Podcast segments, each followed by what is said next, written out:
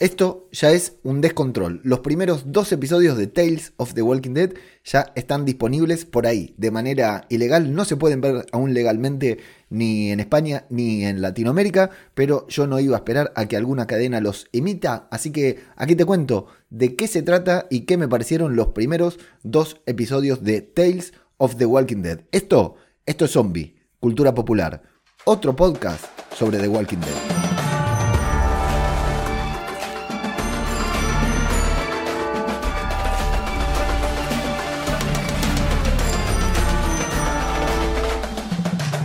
Tal? ¿Cómo les va? Yo soy Ajeno al Tiempo y les doy la bienvenida a una nueva entrega de Zombie, Cultura Popular, el podcast de Babel Infinito en el que nos dedicamos a hablar sobre The Walking Dead. Hoy estamos saliendo para YouTube, si no me equivoco, si todo está funcionando bien, las cosas vienen saliendo bien, así que es muy probable que también estemos saliendo por YouTube, pero esto es un podcast que escuchás en un reproductor de podcast, ya sea Spotify, Evox, Apple Podcast, Google Podcast o en aquel que a vos, en aquel podcatcher que a vos más te guste, ahí es donde podés escuchar este podcast. Y a veces nos animamos y salimos también por acá por YouTube, a veces algo, hacemos alguna aventura por Twitch, pero lo que nos reúne hoy, lo que nos ha convocado es justamente el regreso del universo de Walking Dead mientras nos preparamos para la tercera y última parte de la temporada número 11, la temporada final de The Walking Dead, después de los, todos los anuncios que hemos tenido en San Diego Comic Con, los eh, emocionantes anuncios sobre el futuro del universo de Walking Dead, que va a incluir una serie de Rick y Millón, y por supuesto nada más importa, es todo lo que tenemos ahí en el horizonte, lo que más nos interesa. Hoy venimos acá para hablar de la nueva serie, de esta pequeña expansión, primera pequeña expansión. Bueno, el universo se empezó a expandir con Fear the Walking Dead, luego con The Walking Dead World Beyond y esta vez vuelve a hacerlo con eh, Tales of the Walking Dead, que es justamente la serie que nos convoca hoy, que comenzó como con la premisa de un spin-off que nos iba a contar otras historias, en el que por ahí nos contaría eh, historias de, viejos personajes, ¿no? De personajes que vimos poco en The Walking Dead. Es decir, eh, The Walking Dead siempre estuvo centrada en sus personajes principales y eso ha impedido muchas veces que se desarrollen incluso personajes secundarios, ¿no? Tenemos varios personajes de segunda, tercera línea de The Walking Dead que nunca pudimos terminar de conocer en su totalidad porque la serie siempre estuvo eh, enfocada en los protagonistas. Aquí está la data, Moana, se la presento, no sé si la están viendo, pero viene a ver, a ver con quién estoy hablando hoy y a ver si puede ganarse unos billetes también en YouTube y en el podcasting. No sabe que no hay billete para nadie acá. Bueno, em, una de las limitaciones, no de las limitaciones, de Walking Dead es así, ¿no? Es una serie con personajes principales y otros complementarios que no han tenido tanto desarrollo. Eh, algo de eso hemos visto en los webisodios, en los em, webisodios, en las webseries de The Walking Dead, que el universo de Walking Dead al principio desarrollaba mucho, eh, Cold Storage, eh, em, Turning Apart, eh, Red Machete, que es eh, mi webisodio favorito, el, vuelo 185, si no me equivoco, el webisodio de Fear the Walking Dead, algo que The Walking Dead eh, siempre hizo muy bien, que fue contar esas pequeñas historias muy cortitas en pequeños webisodios que la verdad a mí me, daba, me, da mucha pena que no los hayan hecho más, ¿no? Que, que, hayan abandonado esa costumbre de hacer webisodios. Bueno, esta es prácticamente la premisa de Tales of the Walking Dead, que son historias alternativas eh, pero hay una premisa más importante que la vamos a ver muy desarrollada en, este, en estos dos primeros episodios, sobre todo en el segundo. Vamos a hablar del primero y del segundo con spoilers. No va a haber sin spoilers acá. ¿eh? O sea, ahora esto es lo máximo sin spoilers que vas a tener en este podcast. Así que si no viste el episodio, pone pausa y espera a verlo. Y si ya no lo viste y querés escuchar, bueno, escúchalo, pero te voy a hablar de todo lo que sucedió, que tampoco es tanto, pero sí eh, vale la pena comentarlo para los que somos fanáticos de este universo. ¿Y cuál es la... Eh, eh, la otra premisa que tenía Tales of the Walking Dead, que era que iba a jugar un poquitito más, ¿no? Al, ir a, con otros personajes, al contar otras historias, al, contar cosas que no necesariamente, si bien comparten un universo, mismo Apocalipsis Zombie, no necesariamente iban a estar ancladas en, en, acontecimientos que sucedieron en, en The Walking Dead, eh, se iban a tomar ciertas libertades creativas también. De hecho, algunas de las posibilidades que estaban manejando para esta serie era justamente no hacer... Eh, la gata me está mordiendo los auriculares, la voy a matar. Eh, una de las posibilidades que habían evaluado era justamente la de hacer, primero, un episodio que fuera animado, pero se les iba de presupuesto porque AMC no es una cadena con mucho dinero, y otro era hacer un episodio musical también, que tampoco pudieron rodarlo justamente por dinero. Pero bueno, ahí van a, esto te estoy diciendo. ¿eh? Imagínate ver un episodio dentro del universo de Walking Dead animado. ver un episodio dentro del universo de Walking Dead musical. Bueno, si no viste la serie todavía, si todavía no viste el segundo episodio, eso te tiene que preparar, te tiene que servir de paracaídas para saber con lo que nos podemos llegar a encontrar en esta serie. Que vamos a ver cosas más serias, cosas no tanto, cosas más tradicionales dentro del universo de Walking Dead y cosas muy diferentes que nos van a demandar cierta em, fe, cierta confianza para de nosotros hacia la serie para, para ver lo que vamos a ver. Hasta ahí es lo, máximo que te puedo decir sin spoilers. A partir de acá te comienzo a hablar del primer episodio de la serie que se titula Evie and Joe y que está protagonizado por dos cracks. Tenemos a Terry Crews, que muchos de nosotros lo conocemos de eh, la película de los indestructibles, así se llama en Latinoamérica, si no me equivoco España, eh, bueno, no, no, recuerdo cómo se llama en España, pero es The Expandables, la de Stallone, Jason Statham y todos los grosos, los musculosos pateando traseros. Bueno, Terry Crews, eh, yo lo conozco de ahí, pero también hay muchos que lo conocen de Brooklyn Nine-Nine, creo que se llama. Yo no veo esa serie, así que ni idea. Y Olivia Moon, que para mí es la que está genial en este episodio. Olivia Moon está increíble, está perfecta, angelical, todo, es hermosa, pero además Está muy bien. Terry Crews también, ¿eh? Pero Olivia Moon está brutal. Está brutal, está sensacional. Y de cada el episodio, bueno, nos vamos a encontrar con la primera intro de Tales of the Walking Dead.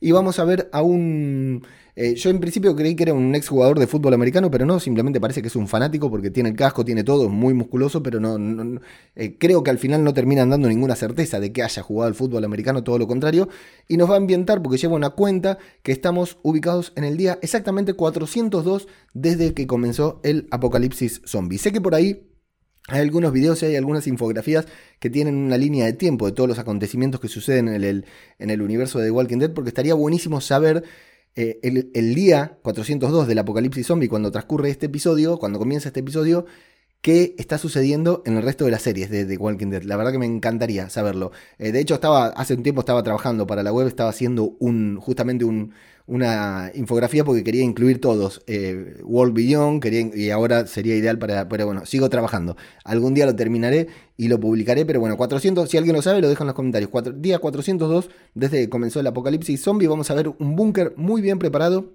y una rutina de este personaje de Terry Crews que tiene un perro que se llama Gilligan, si no me equivoco, sí, Gilly. Eh, un perro que se llama Gilligan que, bueno, se levantan siempre al mismo día, ven el amanecer, hace ejercicio, eh, juega sudoku para mantenerse lúcido y aunque está cansado, lo vemos cansado, todas las mañanas se levanta temprano. Eh, por el contrario, Gilligan está envejeciendo, su perrito, llega un momento que se hace pis encima, no puede subir las escaleras, lo tiene que subir él en brazos. Todo esto es una elipsis muy cortita y bueno, de noche lo va a tener que subir en brazos por las escaleras porque están en un búnker subterráneo. Y mientras el perro está haciendo pis, escuchan a los muertos acercándose. Activa unas defensas bastante bien preparadas para que los zombies no se acerquen, pero muy poco, prácticas para que Gilligan no responda a su instinto, ataque a un caminante y sea mordido por él, por lo cual va a terminar muriendo. Así que empieza fuerte Tales of the Walking Dead matando a un perrito. Imagínate lo que lloramos con Will Smith en Soy Leyenda y acá ya empiezan breve. Bueno, es fuerte. Eh, lo va a enterrar, va a entrar en una profunda depresión. Esta persona que veíamos que se levantaba todos los días temprano, que hacía ejercicio, que seguía una rutina, que ya no la puede hacer, está en pijama con la ropa sucia, no hace los sudoku, no se levanta temprano, no hace ejercicio y se va a encontrar con una caja que tenía guardada en la que encuentra una conversación encriptada, una conversación impresa que evidentemente es de, una charla a través de, un chat en la que eh, conversaba con una mujer tenían unos usuarios un tanto raros que luego vamos a comprender, así que se decide a, eh, ahora que ya perdió a Gilligan, ahora que ya no, tiene nada por qué quedarse en ese búnker, a salir a buscar a esta persona, toma su moto, una moto con sidecar, y se prepara con varios gadgets, con el casco de, de, rugby de fútbol americano muy bien preparado y se dice a sí mismo que llegó hasta ahí, hasta el día 402, 403 del apocalipsis, cuando nadie más lo hizo, así que tiene grandes posibilidades de sobrevivir. Sale a la carretera, se va escuchando música, cuando ve el caos que hay todo a su alrededor, eh, dice que hubiera preferido quedarse en el búnker, se da cuenta de que fue un error haber salido. Acá me mata porque cada auto volcado que veía, cada cosa que veía en la serie, cada cosa que veía en la casa en el búnker de, este personaje, de, Joe, eh, buscaba alguna referencia, ¿no? Es eh, el estar buscando a lo que nos ha acostumbrado Marvel, buscaba una referencia tras otra. Bueno, en determinado momento se va a encontrar con una trampa que le va a pinchar las ruedas de la motocicleta y va a ser atrapado en una red de estas que cuelgan de los árboles, ¿no? Como los niños de Hook, en la que va a quedar ahí cautivo y va a aparecer justamente Olivia Moon, que es quien puso la trampa, evidentemente, lo salva de un caminante que lo estaba por morder y antes de liberarlo, liberarlo le ordena colocarse las esposas para poder hacerlo. Lo va a inmovilizar adentro de su hogar para contarle que en, ese, en esa casa, una casa bastante alejada, muy bien preparada también, que tiene todo lo que necesita, una huerta orgánica, qué sé yo, en media hippie, ¿no? Media fumada el personaje de Olivia Moon, que se llama justamente Ivy,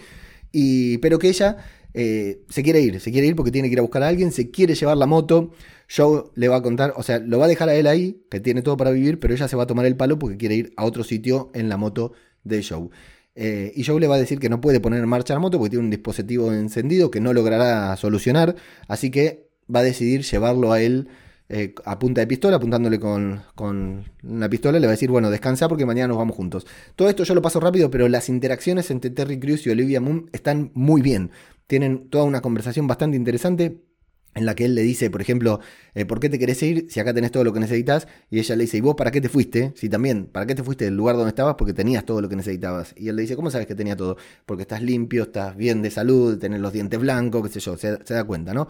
Así que bueno, Joe le cuenta que él se preparó toda su vida para el apocalipsis, ¿no? Eh, vamos a entender esto de Joe fundamentalmente, que era una de estas personas paranoicas, ¿no? Que se, estos, ¿cómo se dicen? Hay en todo de zombie, en el podcast todo de zombie entrevistaron a, uno que no quiero decir que sea un paranoico, pero son de estas personas que se preparan siempre, que están siempre preparadas con agua de reserva y con todas las cosas que pueden necesitar, con una mochilita incluso, por las dudas de que llegue el apocalipsis o algún problema, que bueno, son los que estaban listos cuando los que cuando estalló el COVID no tenían que salir a comprar papel higiénico, ¿no? Bueno, él era uno de estos, así que ya estaba todo listo, tenía su búnker preparado incluso antes de que hubiera apocalipsis. Eh, antes de ponerse en marcha, otra vez al otro día, al día siguiente, ¿no? Cuando se van al moto, hay una muy buena eh, interacción. Todas las conversaciones que hay entre ellos están muy buenas. Hablan sobre las rutas que van a tomar, sobre lo afortunados de, son, que son de haberse encontrado y van a hablar un poquitito de Gilligan sobre los perros. Bueno, y, al final, mientras ella le habla a él, él se pone los auriculares y la deja de escuchar y empiezan a atravesar por las carreteras de los Estados Unidos, en la cual vamos a tener muchas elipsis en las que nos van contando por los diferentes sitios que van atravesando. Y yo también iba haciendo memoria, uy, a ver por qué lugar que ya hemos visto en The Walking Dead estarán pasando en, este momento, ¿no? Eh, se van a detener para hacer pis. Eh, ella lo va a obligar a, a que se espose pero es decir, se tienen que detener para hacer pis y ella lo obliga a que se pongan las esposas para hacer pis porque tiene miedo que, lo termine, eh, que aparte es un hombre musculoso, ¿no? Que la termine dominando. Eh, le habla mientras él hace pis, él le pide que la deje, que lo deje concentrarse. Y al regresar, bueno, se va a volver a colocar los auriculares, va a volver a cantar. Y hay un buen momento en el que solamente él escucha la música, pero ella escucha, la escucha lo que él está cantando y van cantando juntos, aunque ella no esté escuchando la música. Es como un momento de comunión entre ambos personajes que es bastante lindo, pero me imagino que vos me estarás preguntando, viejo, ¿no me ibas a hablar de una serie de The Walking Dead? ¿Qué pasó con todo esto? Bueno, ¿qué decirte? Sí, no parece The Walking Dead, pero no puedo negarte que mientras iba escuchando esto, la serie, la verdad que me iba gustando, me iban enganchando los personajes. Yo también me iba preguntando, ¿cuándo empieza The Walking Dead? ¿Cuándo empieza el universo de Walking Dead? No obstante, todo lo que estaba viendo me estaba gustando lo suficiente como para seguir prestando atención a lo que pasaba. Se hace de noche, eh, eh, van a ver, eh, ella está afilando cuchillas, él intenta convencerla de que no las afile así, de que confíe en él, de que ya lo puede soltar.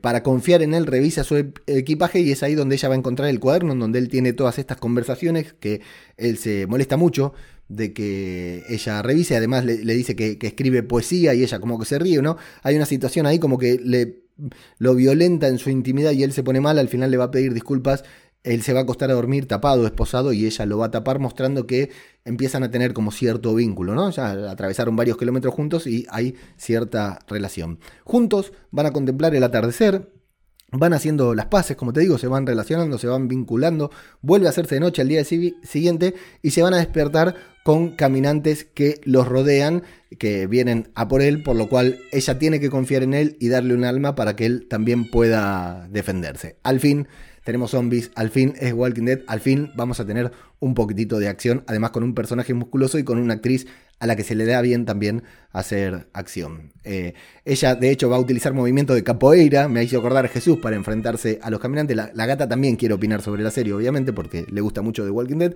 Y eh, vamos a ver a un caminante que nos llama mucho la atención, que está muy bueno esto, que no tiene corazón, que alguien le arrancó el corazón y debaten sobre si se lo habrán arrancado antes o después de convertirse en zombie. Está bueno porque no, no habíamos visto un caminante de este, de este estilo y vamos a ver algo de ella que cada vez que mata a un caminante bendice las futuras vidas. Los mata y les dice eh, que Dios bendiga, no, no dice bendigo tus próximas vidas o algo por el estilo, ¿no? Eh, al final, después de que se enfrentan a esta situación, finalmente ella le quita a las esposas y él le va a permitir conducir la moto. Es decir, hicieron las paces realmente, ya son un equipo, ya son una de estas familias ensambladas que hemos visto a lo largo de The Walking Dead en todos estos años. Si notaste una pausa extraña en este momento porque me levanté a abrir la gata porque me estaba volviendo loco y eso que tengo auriculares.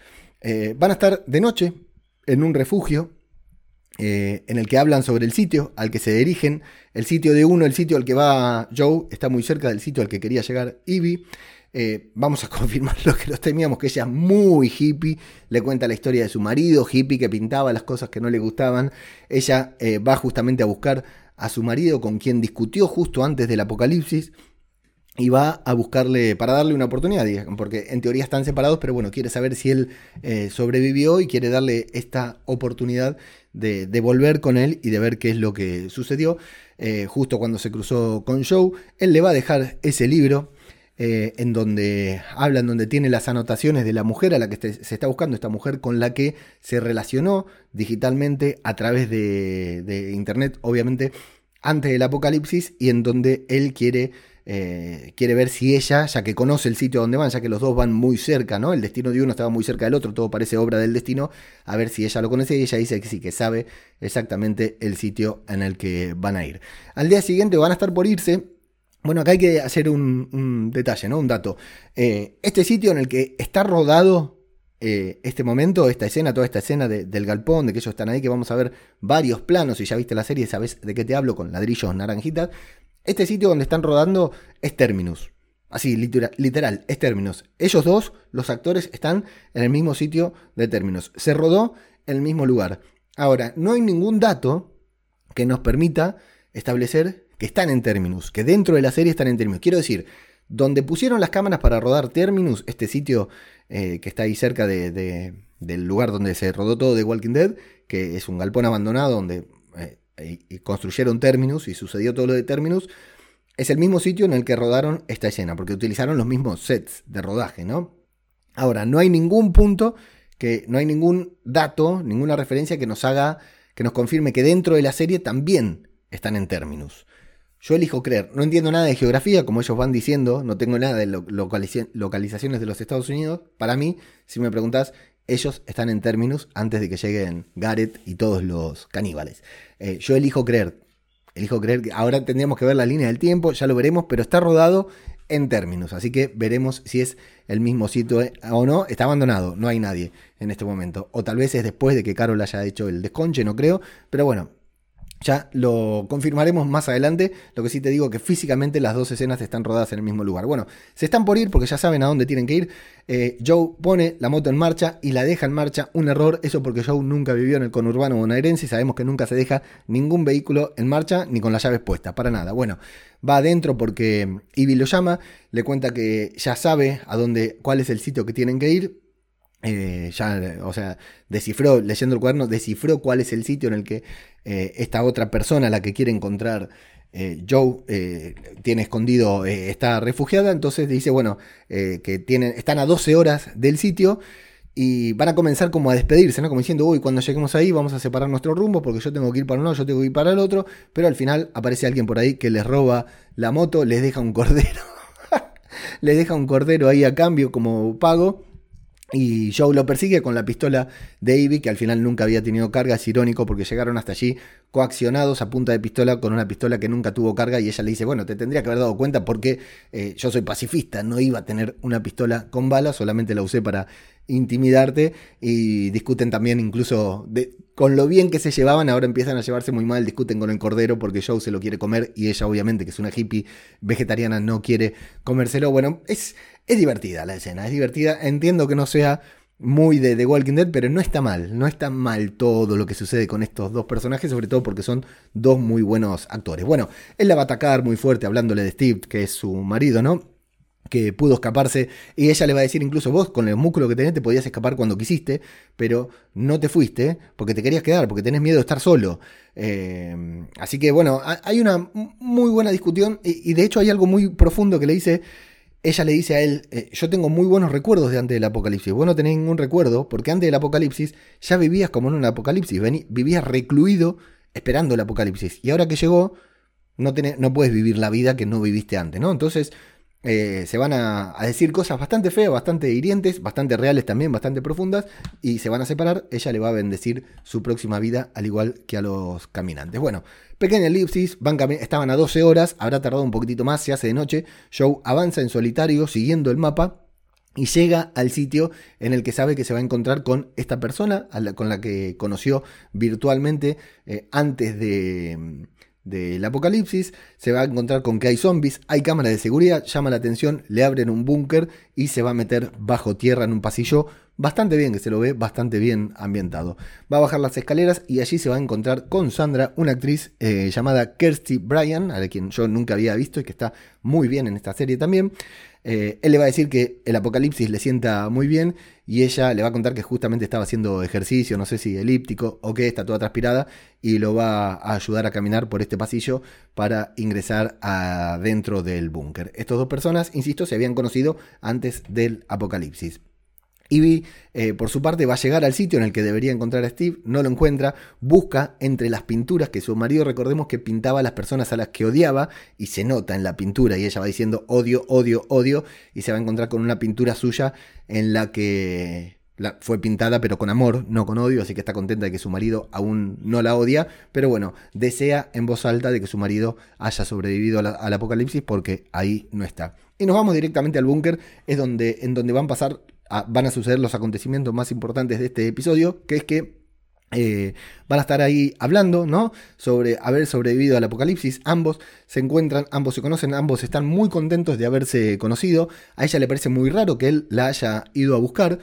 Eh, Joe le va a contar sobre Gilligan, le va a decir, eh, están comiendo un bizcocho, un bizcocho muy sospechoso, eh, están escuchando música, le va a preguntar si va a pasar la noche allí, él le dice que sí, hay cierta atracción sexual entre ambos personajes que evidentemente se conocían desde antes, eh, y vamos a ver que ella lo, lo deja comiendo el bizcocho mientras se va a prepararse, dice que se va a peinar porque estaba transpirada a hacer ejercicio, Recién ahí entonces él dice, che, este bizcocho está muy fuerte que tiene, todos nosotros empezamos a pensar, eh, ella le dice que piense cosas felices, él se empieza a desorientar, se marea, para que ella termine aprovechándose de esa situación, lo va a esposar, le va a decir que es para un juego y eh, la vamos a ver que está maquillada en modo Lady Gaga en Harley Quinn, ¿no? Y le hace un corte ahí en el cuello, está como loca, totalmente sacada. Eh, cree que Joe llegó, fue hasta ahí solamente para quitarle el sitio y obviamente entendemos que ambos se conocieron en algún foro de estos de paranoicos preparacionistas. Así es como se llaman. Me acordé, me vino ahora, ¿eh? no lo busqué. Preparacionistas. Estos que se preparan para el apocalipsis, claro, compartían un foro. Él, ella le dio la información de dónde estaba él y ahora ella, él cree que está usando, ella cree que él, que Joe, está usando esa información para quedarse con su búnker. Claro, dos paranoicos completamente sacados. Bueno, lo tiene ahí prisionero a ese, a él, mientras Ivy va caminando, con, la vemos a Ivy caminando con el cordero que se dirige hacia ese mismo sitio, y Sandra, esta chica la paranoica, le va contando lo difícil que fueron los primeros días del apocalipsis, escuchando gritos de personas que pedían ayuda, teniendo que ignorarlos, que golpeaban la puerta, que querían entrar, y ella tener que ignorar todo. La música que pone, que están escuchando en ese momento en el búnker, fue lo que lo salvó, lo que la mantuvo, entre comillas, cuerva, eh, cuerva no, cuerda. Y una vez entró un hombre que no fue para nada amable y ella tuvo que matarlo. Es decir, eh, en algún momento dejó entrar a alguien, esa persona se quiso aprovechar y ella tuvo que defenderse. Se guardó el reloj, dice, pero eh, un, uno nunca es suficiente, se va, le, quita el reloj también a Joe y va a intentar matarlo, pero lo salva. No había dicho esto. Eh, le da un colgante muy hipón ahí. Bueno, ese colgante lo salva cuando medio muy como el dólar remarcado, pero un poquitito más exagerado. Cuando Sandra quiere matarlo, el colgante lo salva, él se va a poder defender un poco y ella está completamente convencida de que él quiere quedarse con el búnker. Aparece Ivy, golpea la puerta, llama la atención también. Eh, Sandra la va a invitar a pasar a ella y al cordero, le da un bizcocho también que ya nos había contado antes que fumaba marihuana, por lo cual su resistencia es bastante mayor, ¿no? O también tiene otro conocimiento de, de lo que puede haber ahí en el preparado. Le pregunta por Joe, pero Sandra comete el error de decir que no lo conoce, aunque después se contradice porque eh, se da cuenta que Ivy sabe que Joe iba para ahí, entonces bueno, ahí ya Ivy se da cuenta de todo. Sandra se va a impacientar de que el bizcocho no haga efecto, pero como te decía, Ivy la tenía muy controlada, enseguida se da cuenta de cómo pasan las cosas, van a pelear, logra vencerla, logra liberar a Joe y Sandra va a terminar muriendo, eh, la dejan ahí encerrada en el búnker en modo zombie con la cuchilla en el, pecho, en el pecho y ellos dos escapan. Creo que hubiera sido más fácil sacar a Sandra y quedarse ellos ahí, pero bueno, no, al final la dejan a Sandra adentro del búnker y ellos se van. Eh, cuando salen del búnker hay un momento divertido de Joe que no entiende por qué está tan feliz ni por qué tiene tanto hambre en medio de semejante eh, problema que acaban de tener. Y al día siguiente, Ivy se va a despertar en un puente muy parecido también a ese puente en el que eh, los eh, Daryl y Millón secuestran a Lidia, ¿no? Logran encontrar a Lidia entre los eh, susurradores. Y, pero bueno, Ivy se encuentra sola, sin Joe. Enseguida aparece él eh, que ella se, creyó que lo había eh, abandonado. Le agradece por haber regresado, por haber regresado, por haber ido a, salvarlo, porque si no él estaría muerto. Se abrazan. Él se pone mal porque em, su vida nunca se puso en marcha, nunca intentó acercarse a las personas, ni dejar que las personas se acerquen a él antes del apocalipsis.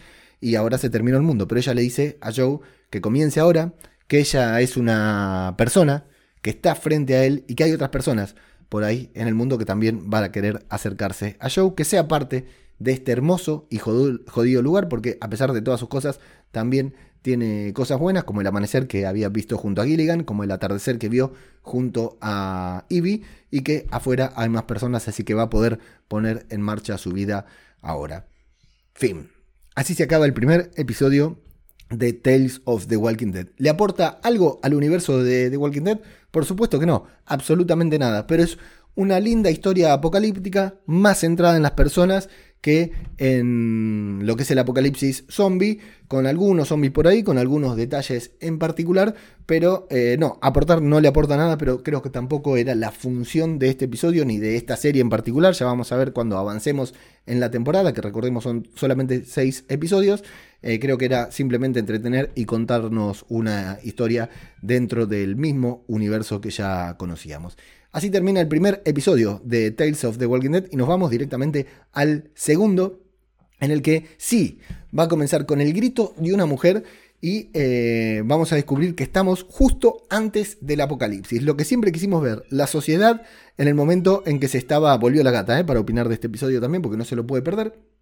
Eh, vamos a escuchar eh, a la gata, pero además vamos a conocer el mundo antes del apocalipsis, lo que siempre quisimos ver y que The Walking Dead nos ha dado siempre en gotas.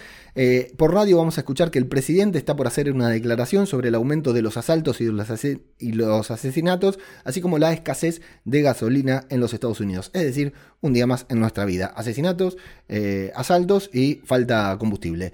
nos vamos al interior de Circle of Trust, una aseguradora, ¿no? un negocio de seguros que, en donde su jefa quiere beneficiarse del pánico que hay en la, mm, en, la sociedad, ¿no? Claro, cuando hay pánico, cuando hay inseguridad, la gente llama a la compañía de seguros y quiere eh, asegurar hasta las zapatillas. Aquí quiero decir que el episodio se llama Blair y Gina, los episodios tienen los nombres de los protagonistas nomás, y que está protagonizado por Parker Posey y Gillian Bell. Eh, Parker Posey es una actriz que a mí me gusta bastante, me gustó mucho el papel que hizo en eh, Perdidos en el Espacio, eh, hacía un papel muy interesante. Y Gillian Bell es una cara que ya hemos visto así de comedia muy divertida y las dos están muy bien. Hay que decir que una cosa que viene haciendo muy bien esta serie en los dos primeros episodios es justamente las actuaciones de sus protagonistas que están brillantes.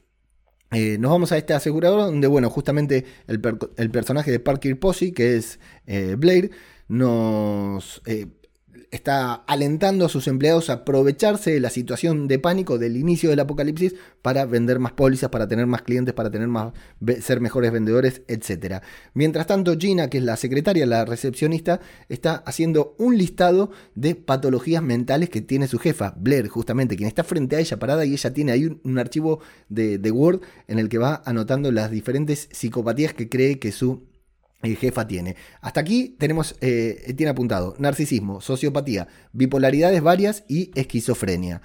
Aquí mismo ellos están hablando sobre, eh, empiezan a, comentar sobre personas que atacan a otras personas y es como aquellos primeros días del COVID, nos damos cuenta, ¿no? Cuando todavía teníamos que ir a trabajar y vivir la vida como si nada, pero intuíamos que algo grande se podría estar generando. Bueno, a mí me recordó exactamente a esto, la situación de estos empleados ahí, tratando de vivir su vida normal, tratando de hacer unas ventas de mierda, cuando todo a tu alrededor te da la sensación de que se está viniendo el mundo abajo y que tendrías que estar en otro sitio, ¿no?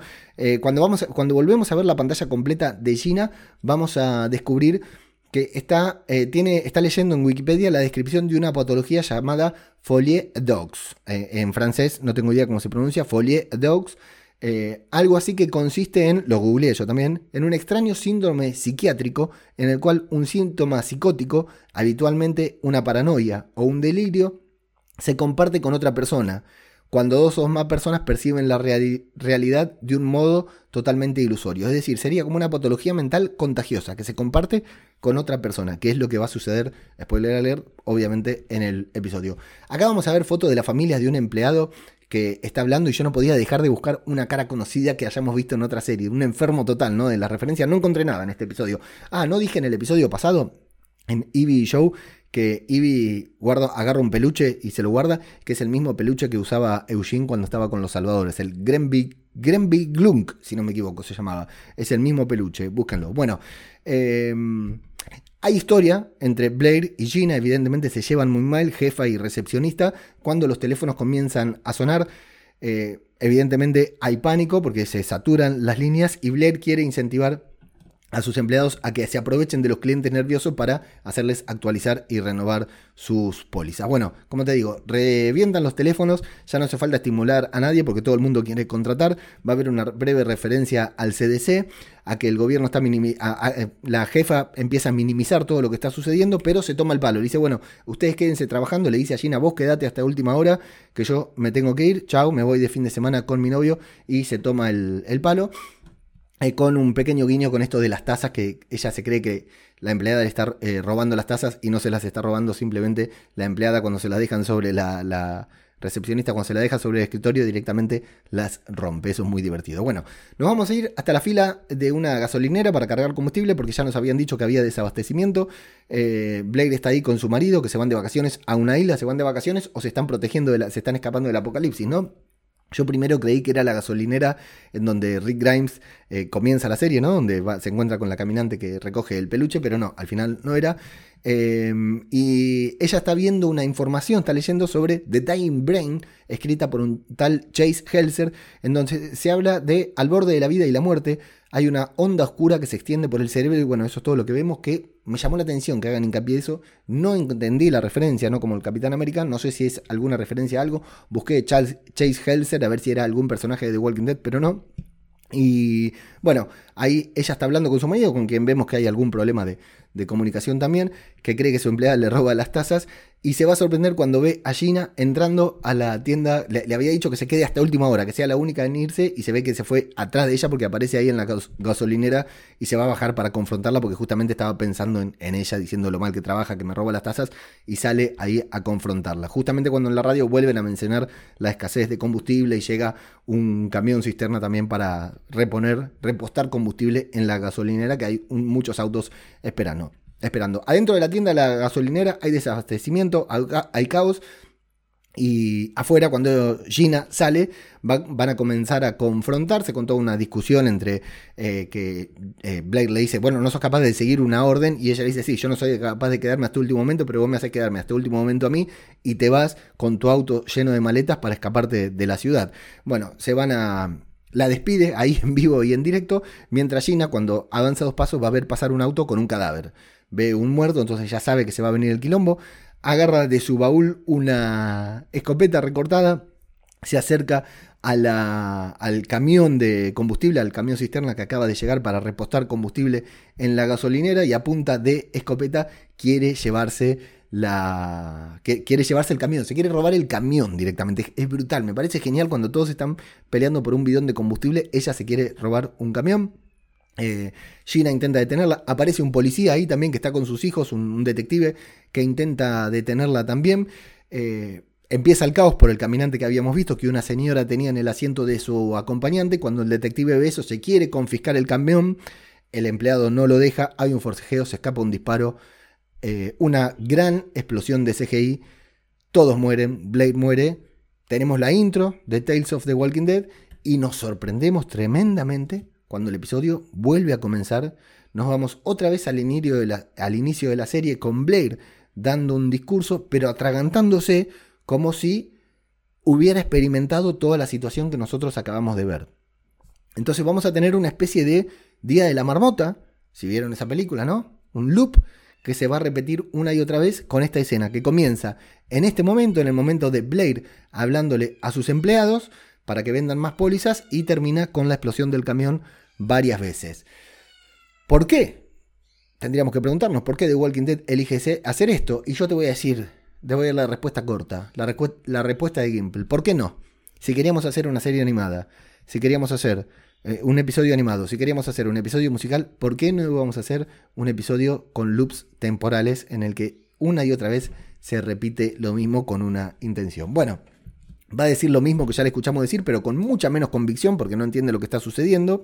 Y ahora va a ser directamente una referencia a Gina sobre la posibilidad de que sea una asesina en serie, de que tal vez tenga guardada una escopeta debajo de su escritorio y le dice que esta vez, sí, le hace hincapié de que esta vez se quede en su escritorio porque la última vez no lo hizo, claro, pero no ha sucedido toda esta, esta vez ahí, en esta realidad.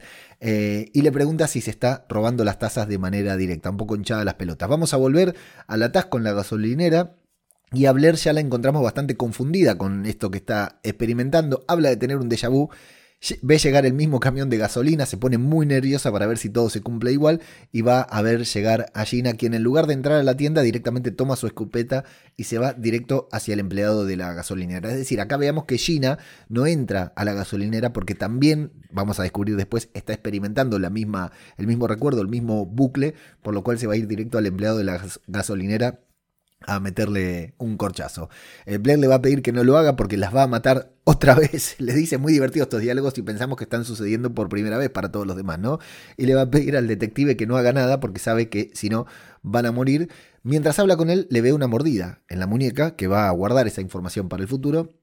Eh, va a comenzar el caos otra vez. Hay un forcejeo entre Gina y el del camión. Ella va a lograr robarse el camión al final, pero Blair se va a parar frente a ella, la va a obligar a desviarse, el camión va a explotar y ambas van a morir otra vez. Se reinicia el bucle, vamos a volver a la realidad en donde Gina se despierta con un grito histérico y Blair se da cuenta de que comparten la visión, porque en la visión anterior no se había dado cuenta, pero aquí se despierta Gina gritando, entonces se dan cuenta de que ambas están experimentando lo mismo. Salen afuera, Van a hablar sobre lo que les está pasando, van a intentar comprender las pistas que tienen, porque recordemos que entre todo esto, ellas no tienen idea de lo que está pasando, no hay información sobre el apocalipsis, no es solo la visión, sino lo que está sucediendo, ¿no? Eh, Gina le va a echar toda la culpa a Blair de que ella fue a buscar un bocadillo porque no reparó la máquina expendedora que varias veces le había dicho que le había pedido que repare y Blair no la reparaba y que por eso termina muriendo. Le dice que no va a ir a la gasolinera, le dice, bueno, no vayas a la gasolinera porque si vas ahí cagamos. Eh, pero Blair se la va a encontrar allí otra vez, va a ir a la gasolinera, se la va a encontrar y le va a decir, pero me dijiste que no ibas a venir a la gasolinera, ¿qué pasó? Y ella dice, bueno, yo no quería venir, pero pinché un neumático, no me quedó otra que venir. Ahí directamente va a encarar al detective cuando se va a meter y le dice, van usando toda la información que tienen de la, del bucle anterior, ¿no? Le dice, eh, no te metas y ese mordisco eh, no es normal. Contame lo que le está sucediendo. Acá él le va a dar unas pistas que es sobre eh, las únicas dos carreteras que están abiertas, que llegaron los militares y todo lo que está sucediendo. Pero el hijo del policía se va a subir al camión. El conductor va a intentar escapar. Gina va a disparar sin querer al camionero que va a perder el control y van a correr ambas para detenerlo para salvar a, a Wendell, creo que se llama, como Rodines para a este personaje. Eh, le va a pedir que, que, lo detenga porque mientras una va colgada de un lado, otra va colgada del otro, y dice, ya, ya me asesinaste dos veces, por favor detenelo. Eh, Gina va a intentar subir en una secuencia muy divertida, porque no se puede negar que es muy divertida, pero el camionero zombie la va a terminar mordiendo y todo vuelve a terminar porque el camión vuelve a explotar. Ahora las dos juntas, que ya está claro que comparten la visión, despiertan en pánico y hablan sobre el regreso del camionero zombie, porque claro, es el primer muerto que ven regresar en camionero, hablan sobre los ojos, e, es decir, van usando también informaciones sobre el apocalipsis para entender qué es lo que está pasando. Gina una vez más le va a decir eh, que todo es culpa a Blair, le va a decir que habla, que no deja de hablar, que todo se trata de ella, le va a cantar las 40, ¿no? Le va a decir que nadie le cae bien, que a fulanita, ¿cómo se llama la otra? Bueno, no me acuerdo no le gusta el, el, peinado, le da un largo discurso sobre lo mala jefa que es. Blair lo escucha por completo, parece que acusa recibo, pero al final le va a echar toda esta culpa a Gina por no ser capaz de quedarse en su escritorio hasta el final de día e ir a la gasolinera. Eh, cuando llegamos a la gasolinera vemos que a Gina la están deteniendo, es decir, Blair la denunció por anticipado, llegó la policía, la detuvieron para que no provoque ningún conflicto y le va a decir que lo hizo por Wendell, por el hijo del policía supuestamente. Van a descubrir que el arma no está registrada, eh, a nombre de Gina, que está a nombre de su hermano, porque viven en un barrio de mierda. Yo acá digo, si dicen el nombre del hermano, seguro que es eh, un miembro de, de, Walking Dead, pero bueno, no, no dijeron nada y se van a discutir ahí, se van a agarrar a trompadas, justo cuando va a comenzar el incidente con el zombie que muerde a la mujer. El camión arranca, el camionero arranca, choca y vuelven a explotar las dos. Después vamos a tener una rápida sucesión de escenas, una elipsis con diferentes resoluciones rápidas en las que siempre intentan subirse al camión, pero terminan explotando al final, hasta que vamos, es muy divertido también, insisto, ¿eh? hasta que volvemos a la oficina en donde vamos a ver a Gina robándose bocadillos de la máquina expendedora, negándose a responder la llamada, ya está hinchada las pelotas, para todos es la primera vez, pero ella ya sabe exactamente todo lo que va a pasar, y se van a sentar junto a Blair a hablar como si fueran amigas, a repasar los acontecimientos de cada una de las alucinaciones, alucinaciones en gran parte el tema de, los muertos, ¿no? De la señora que grita, todo esto. Bueno, eh, Blair va a vomitar, Gina se va a sentar junto a ella en el baño, van a hablar. Hablan sobre salir de la ciudad, que Gina quiere ir a buscar a su hermano, a sus sobrinas, y le pide que la deje irse. Dice, déjame, eh, o sea, antes Blair le había pedido que no vaya a la gasolinera. Le dice, yo necesito robarme ese camión para ir. Así que no intervengas porque cada vez que vos intervenís morimos. Ahora déjame probar a mí, si me voy por mi cuenta, si puedo salir porque el camión lo necesito. Blake le dice, ok, está de acuerdo, están buscando la manera de cortar este ciclo en el que ambas terminan en la gasolinera muertas. Entonces Blake se queda. Gina se va a robar el camión. El detective dice que va a disparar pero no dispara. Así que parece que el plan da resultado. Y Blair, que se quedó hasta último momento en la oficina, les dice a todos que se vayan temprano, ellos tienen dudas de que sea verdad, le dice que las cosas están graves, que tienen que irse ahora mismo. Eh, su marido viene a buscarla, que la estuvo, su novio, su prometido, viene a buscarla, que la estuvo ahí en la gasolinera, y ella le va a decir, loco, con lo bien que estuviste vos cuando murió mi mamá, cuando murió, no, mi papá creo que es. Bien, cuánto me apoyaste cuando murió mi papá, ahora no das ni, dos pasos fuera del auto cada vez que yo muero. Imagínate que te digan eso por primera vez. O sea, ella ya vivió la sensación, la situación varias veces y siempre vio que el marido, que el novio no la cuidaba, no la protegía, no la defendía, como que estaba hinchado las pelotas, pero se lo dice a él por primera vez, entonces él no entiende nada. Bueno, al final terminan rompiendo.